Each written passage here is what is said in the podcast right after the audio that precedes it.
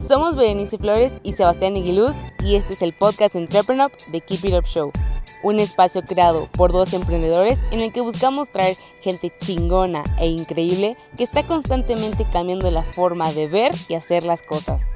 Cada martes, jueves y sábados podrás escuchar un nuevo episodio donde encontrar información clave que te ayude a impulsar tus ideas, tu empresa, pero sobre todo tus sueños. No importa qué te dediques, keep it up. Bienvenidos al episodio número 98 de The Keep It Up Show. Antes de empezar, si nos estás escuchando por YouTube, ayúdanos con un like, dándole clic a la campanita y suscribiéndote al canal. Y en Spotify, dándonos seguir. Hoy tenemos de invitado a Daniel Sánchez, cofundador de Ganu, la primera sopa instantánea saludable de México. Hablaremos con Daniel sobre el peligro de los productos que se venden sanos pero no lo son cómo darle herramientas de decisión a los consumidores y por qué no tienes que inventar el hilo negro. Hola, muy buenas tardes y bienvenidos a otro episodio de The Keep It Up Show. Aquí Sebastián Aguiluz, cofundador y CEO de Entrepreneur, y estoy con Daniel Sánchez, cofundador y director comercial de GAN. ¿Cómo estás, Daniel? Hola, Sebas, ¿cómo estás? Muy bien, muchas gracias. Oye, Daniel, pues mira, hace unos episodios ya se dio una vuelta tu cofundador Rafa por aquí, pero para los que se hayan perdido el episodio o todavía no sepan bien qué hacen ustedes, no sé si nos puedes contar un poquito más de Gano. Sí, mira, pues Gano es este, la primera sopa instantánea nutritiva hecha base de garbanzo y justo estuvo Rafa contigo acá platicando un poquito de ello. Eh, es un proyecto que surgió de nosotros dos eh, desde enero 2019 en donde quisimos darle una alternativa saludable a la gente para pues buscar una forma que se nutriera mejor, ¿no? Este proyecto surge de una problemática personal en donde pues básicamente nosotros estábamos en clases de 10 de la noche, de 10, 11, 12 de la noche, este, en medio del campus de nuestra universidad. Y, a esas horas, pues es obvio que las opciones se reducen para comer y para tener un, una cena, un snack o lo que sea y poder aguantar durante clases tan largas. Entonces, eh, en esos momentos me acuerdo que yo estaba eh, con Rafa compartiendo clase y decidimos eh, pues hacer una alternativa como las sopas instantáneas que nos comíamos y que estaban buenísimas y que en ese entonces eran pues prácticamente nuestra cena diaria, pero resulta que pues no eran nada buenas para la salud. Fue por eso que eh, durante varias semanas le estuve diciendo a Rafa que había que crear esta alternativa y después de básicamente año y medio, dos años de, estar en planeación, investigación y desarrollo, logramos llegar a esta alternativa que es más que la tengo por, por acá, Gano Alimentos. Oye, a muchos a ustedes los han llamado como la maruchan sana. Eso es un reto, es intimidante, es hasta como una medallita que ponen, me los imagino en su oficina así escrito. ¿Cómo, es? ¿Cómo se vive eso? Pues yo creo que interesante porque justamente todos los mexicanos probablemente tenemos esta idea de que la única sopa instantánea era ellos, ¿no? E, es esta marca. Entonces, pero al mismo tiempo también tienen muchas ideas y muchos prejuicios o muchas, este, no sé, muchos arraigos de pensamiento en donde tampoco es tan bueno recibir ese tipo de, de, apodo, ¿no? ¿Y por qué lo digo? Porque precisamente este, todas las demás sopas instantáneas tradicionales tienen diferentes cosas, pues que no son buenas para tu salud. Es la primera cosa que nosotros queríamos cambiar y fue el primer apodo malo, entre comillas, que recibimos.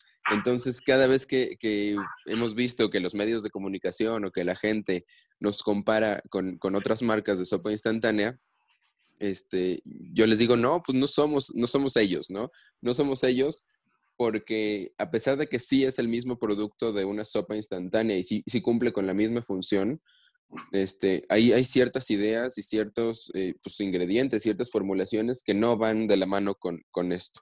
Yo le rompería un poquito aquí a la gente eh, que nos está escuchando la idea de que las sopas instantáneas son basura, que son este, plástico, eh, que, que, son pésimas para la salud. Sí, hasta ahora había sido así, pero lo bueno de, de, haber incursionado en un proyecto como este es que ya tenemos una alternativa saludable. Creo que era lo que le faltaba a México, ¿no? Oye, Daniel, y por ejemplo, normalmente cuando uno piensa en innovación, piensan en cambios disruptivos, ah, algunos hasta piensan que casi casi tienen que crear algo de cero, y ustedes obviamente su receta la crearon de cero, pero lo crearon con materiales bastante accesibles para la gente. Ahora sí que juntaron varios materiales que la mayoría de la gente tiene acceso y que probablemente a muchos se les pudo, se les pudo haber, pero no se les ocurrió justamente darle este giro, como tú dices, a la sopa instantánea y dar ese mensaje de que, pues, como, tú dices, que no son, que no tiene que ser mala para la salud, sino que puede ser hasta buena y que puede ser más bien una forma sana de, de cubrir una necesidad de, de comer a deshoras. ¿Por qué crees que ustedes pudieron dar con este momento eureka y tantas personas que tenían acceso a, los mismos productos pues no se les ocurrió? Fíjate, está un poco interesante porque yo creo que le diste el clavo de que todo mundo se enfoca en inventar el hilo negro para su emprendimiento o en hacer algo completamente diferente en donde juegan muchos factores. Entonces, eh, lo, lo, que bien dijiste, innovar desde lo sencillo, creo que fue el detonante principal de este, de este emprendimiento. Innovar en un producto que era muy común, tan común que la gente lo, lo, pasaba por alto. Yo creo que es una de las razones. Tan común que la gente no se detenía a, a pensar por qué existe lo que existe y cómo cambiar lo que ya tenemos. Entonces, pues yo creo que ese fue el, el momento más fuerte y más importante en donde dijimos, si no vamos en un producto que, pues sí, probablemente el 90% de la gente lo ha consumido alguna vez en su vida, pero nadie se había puesto a pensar qué es lo que tiene, por qué tiene lo que tiene y, y de qué forma hacerlo mejor. Entonces, eh, y no necesariamente tiene que ser este, hacerlo más caro, como bien dijiste parte de la simplicidad de eso es, pues las sopas instantáneas son accesibles para todo el mundo, son muy, muy baratas. Eh, obviamente sí se, aumentó un poco el costo en comparación de las demás por el envase que es biodegradable, por el tema de la nutrición, por el tema de no usar componentes, eh, compuestos químicos, pero sí seguimos siendo una alternativa accesible precisamente porque creo que uno de los pilares fundamentales que tenemos Rafa y yo ha sido mejorar la alimentación de las familias mexicanas, porque pues hoy por hoy somos de los primeros países con, más altos índices de obesidad eh, en el mundo. Eh, somos también de los países que más ha tenido, ahora que, surgió lo de la pandemia, más muertes en prácticamente todo el mundo también, debido a problemas de salud asociados a, esto, ¿no? Entonces, pues era, era hora de hacer un cambio probablemente en la alimentación de todos y lo estamos viendo que, cada vez son más los consumidores que confían en productos así de, saludables, eh, amigables con el ambiente y sobre todo accesibles.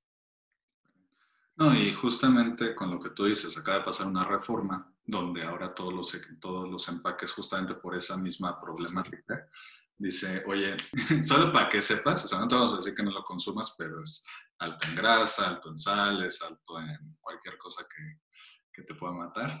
Eh, y entonces, yo creo que sí es, sí, sí estamos en una época que a lo mejor ya tenemos un poquito más conciencia de, a lo mejor todavía consumimos cosas que sabemos que no son lo mejor que nos podemos consumir, pero vamos, ya no es como como hace varias décadas, ¿no? Sin ir a más, y me acuerdo que en el episodio de Rafa lo tocamos, de que, de que justo vi un documental y, y contaban de cómo cambió el tema de, de McDonald's, porque antes ni siquiera ponían cuántas calorías incluía, y luego en Estados Unidos pasó una reforma muy similar, pero... Sí, sí, sí. ¿Cuántas calorías te estás comiendo? o sea, por regla. Entonces ahí fue como que el momentito donde fue, ah, en Estados Unidos fue muy sonado eso, porque cómo le das elementos a la gente de decidir si lo que estás comprando, pones el ejemplo de McDonald's, que es, eh, pues normalmente lo consumes en una plaza, en la sección de comida rápida o en el, este, en el coche, ¿no? En un drive-thru.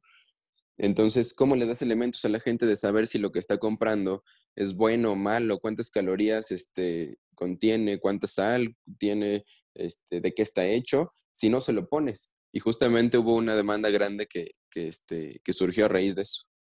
Sí, no, y o sea, por ejemplo, en ese caso, como tú dices, no hay educación nutricional, pero, por ejemplo, en McDonald's creo que en, la cultura general, y perdón McDonald's, ya sé que no contamos contigo de patrocinador próximamente por esto, pero para otros casos, si bien la idea general de la gente es que McDonald's pues, es rico, pero no es sano, hay muchos productos que se venden como sanos, que si tú ves el empaque, el material, te jurarías que son sanos y que justamente pues por, lo, por lo mismo dices, ah, bueno, no hay problema de comer mucho de esto o, que, o, frecuente porque no estoy comiendo algo malo y luego resulta que tienen mucho más de lo que sea, de azúcar, grasas, sales, que, que otros productos que, que sí sabemos.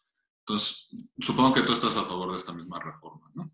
Fíjate, ahorita que lo que comentaba sobre los productos sanos, para que se dé una idea a toda la gente que, que escucha este podcast, este, eh, a partir de diciembre de, 2020, el 80% de los productos va a tener al menos un sello eh, de advertencia nutrimental, es decir, uno de los sellos octagonales que se aprobaron con esta reforma. Imagínate el 80% de los productos que ves en un supermercado. Entonces, muchos de ellos, como tú bien dices, se venden como sanos, pareciera que fueran sanos, pero no lo son al final del día.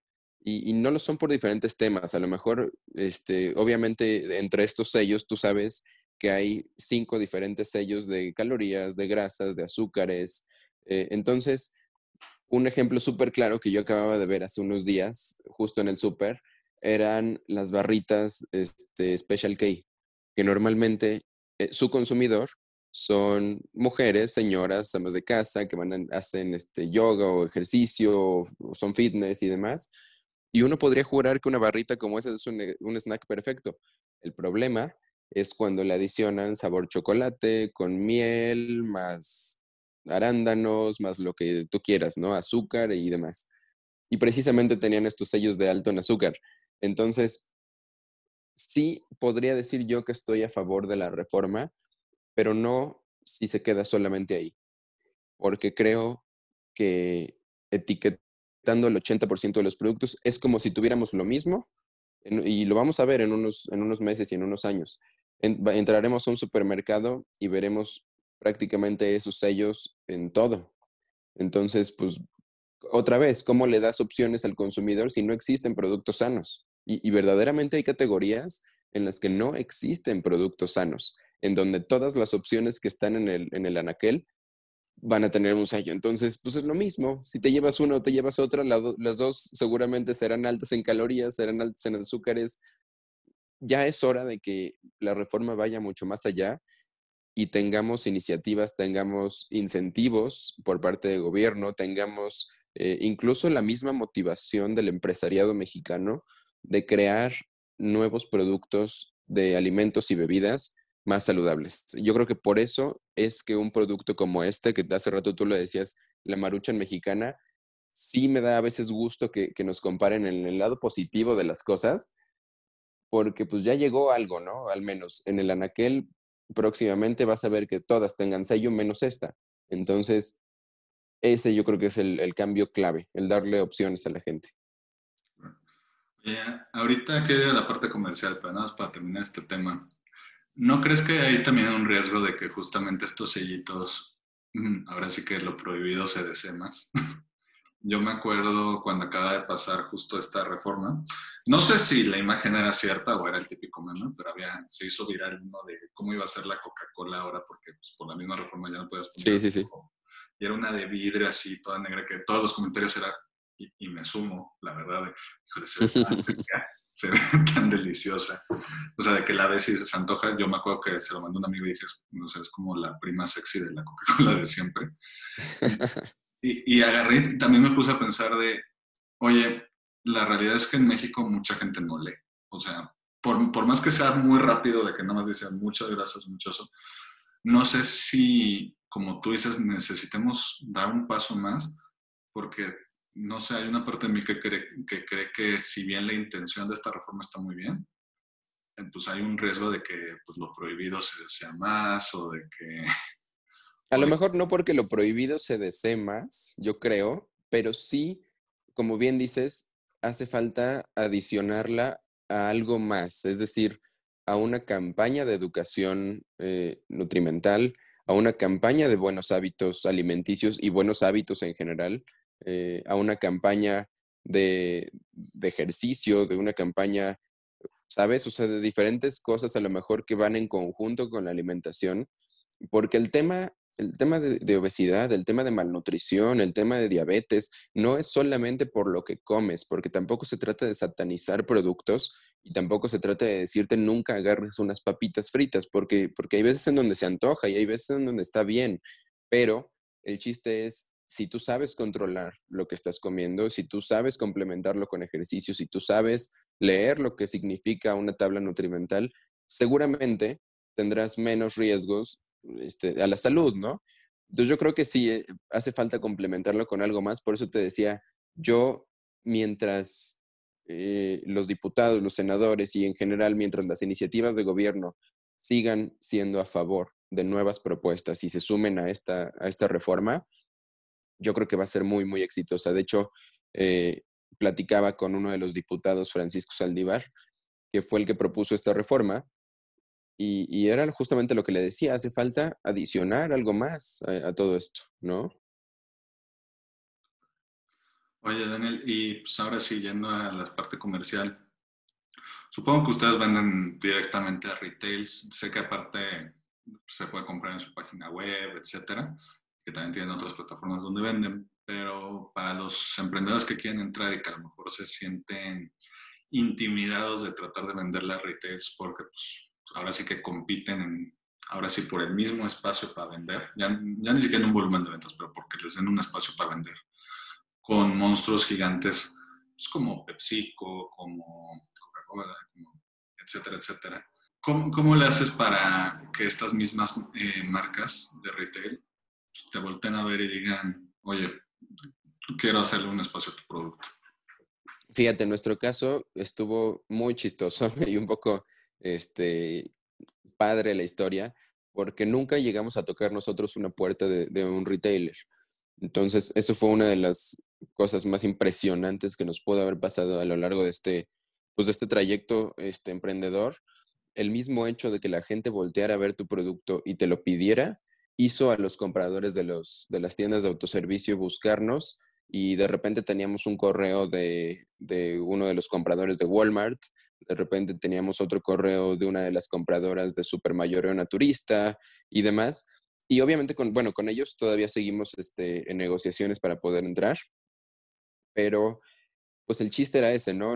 Este, no, teníamos un producto bueno que la gente quería y yo creo que ese es el primer punto para que un, una tienda de autoservicio, un retailer te voltee a ver que no sea lo mismo que ya está con otra marca, porque no tiene ningún sentido y, yo te podría decir, hasta le quitas el espacio a la gente de decidir entre una cosa u otra que es exactamente lo mismo, ¿no? Eh, ese yo creo que como primer punto. Y como segundo, yo le aconsejaría a toda la gente que nos está viendo y, escuchando eh, que fuera cautelosa al momento de entrar a un retailer, al momento de entrar a una tienda de autoservicio. Hay momentos para ello porque también he sabido de muchas marcas y de muchos emprendedores que quieren entrar a una de estas tiendas y terminan muriendo y terminan, este, pues ahí termina su, trayecto emprendedor, ¿no? ¿Por qué? Por a lo mejor los días de pago, por lo que ya decías tú de los volúmenes que te piden para, para hacer un llenado de canal, de las diferentes tiendas, por diferentes situaciones que a lo mejor una mala negociación incluso, el que a lo mejor eres emprendedor primerizo o a lo mejor este, aunque no lo seas, no tienes esa experiencia y cometes un error al momento de negociar, puede costarle la vida a, tu... O sea, que no, que no dimensiones el mismo costo de estar, porque los retailers no te suelen pagar de golpe, te suelen pagar a muchos meses y pedirte una demanda alta de tu producto. Muchos emprendedores Exactamente. dices no, no son capaces de aguantar esos periodos de pago por la falta de liquidez. Exactamente, entonces eh, pues basta con, sentarte en la mesa de tu oficina y planearlo durante un, tiempo para ahora sí llegar con, un, con una tienda de autoservicio, con un retailer y presentarle una propuesta buena tanto para ellos, porque obviamente pues su juego también es ganar a través de la venta de tus productos, y para ti, en donde no te coman los días de pago, en donde no te coman los, los márgenes de utilidad, en donde tengas la capacidad de producción. Es un juego con muchas variables, me atrevería a decir, y a todo emprendedor que quiera meter su, su producto en este tipo de tiendas, yo te diría con cuidado, nada más, y estando siempre seguro de tu planeación financiera, de tu planeación en producción y de todas las variables que implica. Súper Oye, oye, Daniel, ¿cuál crees que haya sido los grandes retos que ustedes han pasado desde que empezaron con todo esto de Gano? Buena pregunta, porque fíjate que yo creo que uno de los más grandes retos que, nos enfrentamos, Rafa y yo, fue el no estar inmersos al 100% en esta industria, la de alimentos, al inicio. Y al mismo tiempo, como segundo problema, el no haber vivido este trayecto antes. Y yo creo que eso es algo que todo emprendedor primerizo este, va, va a pasar, ¿no? La primera, pues nosotros al momento de desarrollar el producto no teníamos idea de cómo hacer una sopa instantánea nutritiva, no teníamos idea de ni siquiera de qué eran, para qué funcionaban o cómo se comían las calorías y las grasas y, las proteínas, carbohidratos y demás. Era un mundo completamente diferente para nosotros.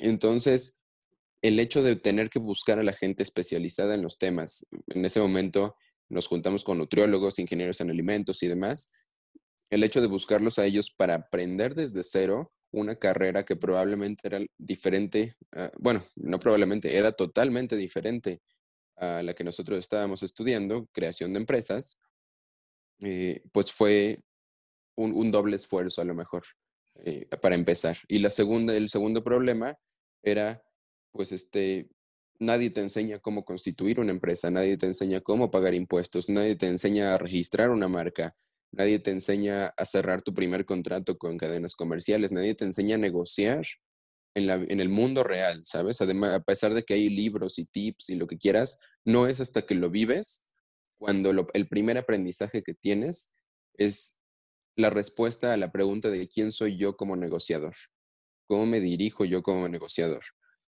Todas esas cosas, pues yo creo que, que las vas aprendiendo a lo largo del trayecto y sin duda fueron los más grandes eh, retos a enfrentar en, este emprendimiento. Oye, Daniel, para ir terminando, eh, a todos los invitados de Keep It Up Show les pedimos tres sís y tres nos para los emprendedores, es decir, tres cosas que un emprendedor debería hacer sí o sí y tres cosas que todo emprendedor debería evitar a toda costa. Tres mandamientos y tres pecados capitales. ¿Cuáles serían los tuyos? Súper. Pues yo creo que el primer sí que le daría a todos los emprendedores es sí especialízate en la industria en la que estés. 100% vuélvete un experto en el producto, en el servicio y en general en tu competencia y demás. No hay mejor emprendedor el que sabe al 100% tanto su producto como su industria.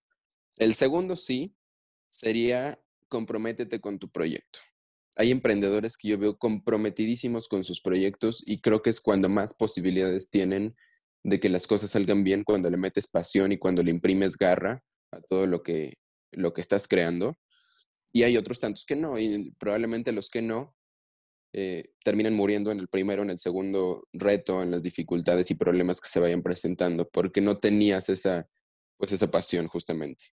Y el tercer sí que te daría, que va a chocar un poquito con el segundo y te voy a decir por qué, es respeta tus tiempos y no caigas en un burnout, no caigas en sobreexplotarte a ti mismo. Entonces, sí se vale, eh, juntándolo con, con la anterior que te decía, se vale tener esa pasión, se vale darle con todo tu proyecto, pero algo que yo puedo decirte que cometí en algún momento de este trayecto fue que llegábamos a trabajar a las 5 o 6 de la mañana, nos salíamos a las 8 de la noche, 9 de la noche, sin desayunar, sin comer, sin cenar, sin tomar agua, sin absolutamente nada, porque es tanta la pasión que tienes que se te va el tiempo, pero pues obviamente el cuerpo nos empezó a pasar factura.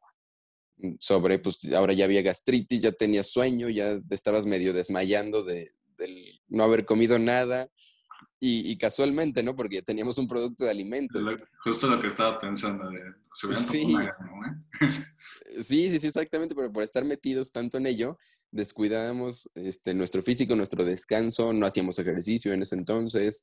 Eh, por eso es que el, el, tercer sí que te diría eh, y que le diría a todos los emprendedores es respeta tus tiempos, no caigas en, sobreexplotarte y, y, hay que, es, muy delgada la línea entre tener pasión y caer en un burnout.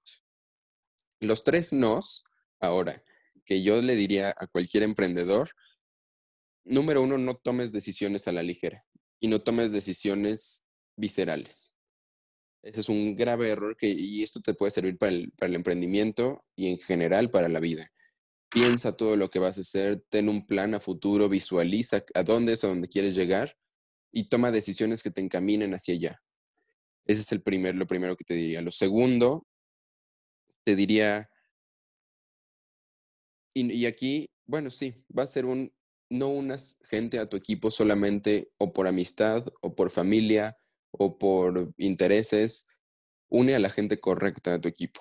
Aquí, interesante, yo no sumé a Rafa como socio por ser mi amigo. Yo lo sumé porque era la persona más preparada para llevar un proyecto como estos en el momento indicado y que al mismo tiempo tenía pasión por la idea. Eso es, esa es la manera en la que debes de, unir un socio a tu equipo, no nada más porque es mi mejor amigo o porque no tengo a nadie. Hay emprendedores que me dicen, oye, pues estoy solo en, mi proyecto, este, échame a alguien para que se una a mi equipo. No, pues no es como que échame a alguien para que me eche la mano, ¿no? O sea, no, es tan fácil. Eh, cuando unes un camino con alguien más para emprender, es un matrimonio implícito. Entonces, ese sería mi segundo consejo. Y el tercero sería no hagas un producto igual que a otro, igual que a otro que ya exista. Y aquí, pues, un ejemplo súper claro, las marcas de agua. Tú puedes ir a cualquier tienda de conveniencia, cualquier súper o cualquier tiendita de la esquina y agua hay mil marcas, desde la más barata, marca propia de los, este, de los retailers, hasta la más cara, este, con el pH de 8.5 ionizada y demás, ¿no? increíblemente, cada una de esas marcas tiene su propio diferenciador, aún siendo agua. Desde la marca, desde el proceso, desde el tipo de botella, desde lo que tú quieras, precio incluso, que no es recomendable diferenciarte en el precio, pero ese es otro tema que después platicaremos, Sebas.